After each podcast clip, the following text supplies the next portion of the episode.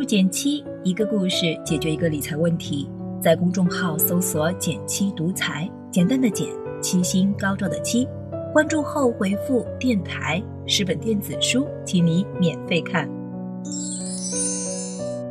今天想跟大家聊点轻松的话题。首先提个问：工资日还差几天？囊中羞涩的你跟朋友约饭，刚好去的这家餐厅有个不成文的规矩。如果服务生表现好，可以给小费，当然并非是硬性要求。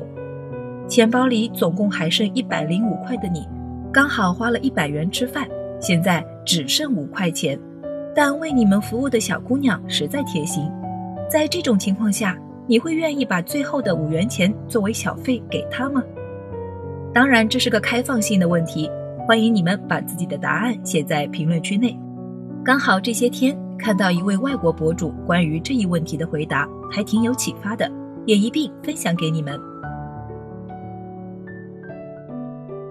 如果你能把每年用来喝拿铁的钱都节省下来，毫无疑问，你的账户存款会增加，但相应的生活乐趣却减少了。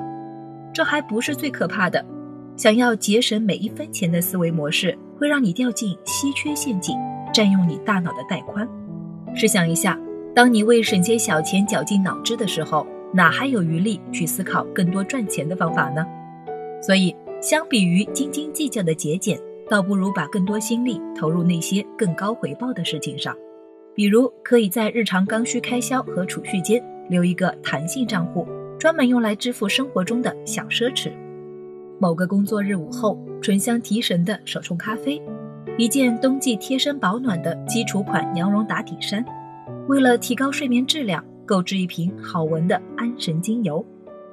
这些看似都是生活中可有可无的开销，但从最终效果上都能确实提高生活品质和幸福感。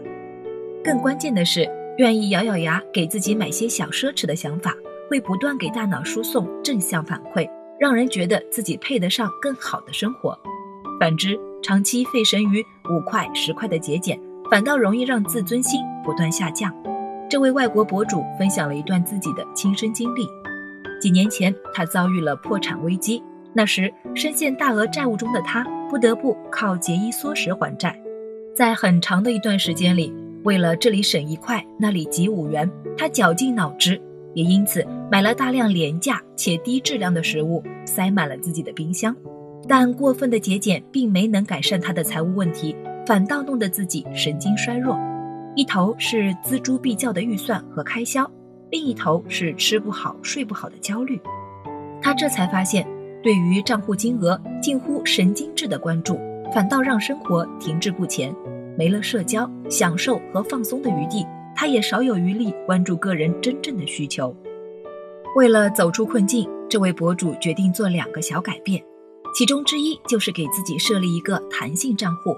为生活留下一个小奢侈的空间，当然这是有预算上限的，而且对他的要求是切实能给生活带来幸福感。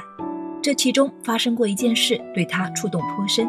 一次外出就餐时，博主受到一位服务生的悉心招待，为了表示感谢，他决定额外拿出五美金作为给服务生的小费。记得很清楚，当时正在擦桌子的服务生情绪略显低落。似乎自己的工作没得到认可。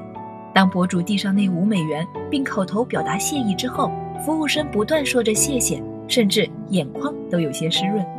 这五美金，博主本可以存起来用于还债，但那一刻他知道不会有比此刻更好的结果了。同样的做法对于治愈时间焦虑也很有效。与其争分夺秒抓紧每一碎片时间，反倒不如张弛有度来的效率更高。博主在文章中提到，当时他濒临破产，他很明确的知道，把自己宝贵的时间花费在没有收益的项目中并不明智。但在这之前，他已尝试了很多种可能，都没能改善现状。如果不彻底扭转思维，怕是永远无法破局。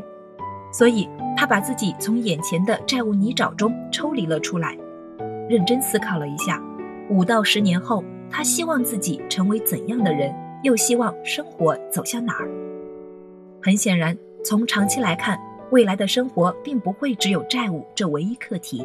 对事业爱好的追求，对他人社会的帮助，才是他真正想要的。想明白这一点之后，就会发现，提升自己攒小钱或单位效率的技巧，对长期目标并没有那么重要。放下眼前细碎的纠结，才能拥有开阔的人生。